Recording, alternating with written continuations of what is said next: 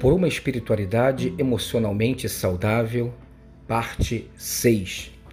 Estamos falando sobre marcas de uma espiritualidade emocionalmente doentia, machucada. A sétima seria espiritualizar os conflitos da vida.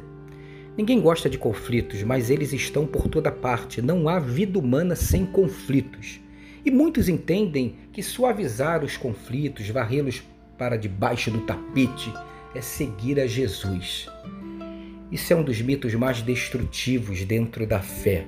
Não há nada mais aniquilador que um conflito não resolvido e engolido a seco. Arranha a garganta, embrulha o estômago, pode até matar. Poucos vêm de uma família onde os conflitos são resolvidos de forma leve, madura e transparente. A grande maioria enterra suas tensões para seguir em frente, mentindo para si mesmo e para o outro o tempo todo. Não é verdade? Que grandes pacificadores de meia tigela nós somos. O que você faz diante de um conflito? Dizemos uma coisa na frente das pessoas e outra pelas costas. Fazemos promessas que não temos a intenção de cumprir, criticamos, atacamos, damos às pessoas o tratamento do silêncio, somos sarcásticos. Entregamos os pontos com medo de não sermos amados. Contamos meias verdades, justificando isso com a preocupação de não ferir quem quer que seja, mas na verdade não queremos nos desgastar, porque falar a verdade requer estratégia, sabedoria, a gente não quer perder tempo com isso. Dizemos sim quando queremos dizer não, evitamos, cortamos, mantemos longe. Buscamos pessoas de fora, de fora, que não nos conhecem, com as quais conversamos nossas intimidades porque aquilo nos é conveniente, alivia a nossa ansiedade. Tudo isso para ouvir desse outro distante o canto da sereia. Você tem razão, eu faria o mesmo. Que coisa mais infantil. Cristãos saudáveis não evitam conflitos e nem espiritualizam conflitos, entregando, entre aspas, nas mãos de Deus.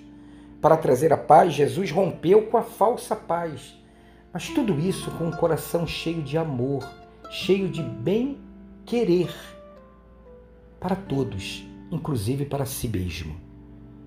Uma oitava marca, encobrir a fragilidade, a fraqueza e o fracasso. Sofremos muita pressão para atender para padrões impostos e termos o sucesso esperado. Muitos, se pudessem, apagariam de sua história os seus fracassos e acham até que seus erros mancham a imagem de Deus, deixando Deus desacreditado. um Deus desacreditado. Como é possível pensar assim? Mas pensamos. Veja bem, o rei Davi fez exatamente o contrário cuidou para que a narrativa do seu fracasso fosse publicada nos livros de história para todas as gerações. Fez inclusive um cântico sobre o seu fracasso, Salmo 51. O apóstolo Paulo falou sobre o seu espinho na carne e disse que o poder de Deus se aperfeiçoa na fraqueza. Está lá em 2 Coríntios 12, de 5 a 10. A Bíblia não esconde as falhas e fraquezas dos seus heróis, que são como arquétipos de nossa própria realidade humana caída. Isso mesmo, cair é humano. Todo ser humano é fraco e vulnerável e não há exceções. Tenha um dia abençoado e abençoador de construção de uma espiritualidade emocionalmente saudável.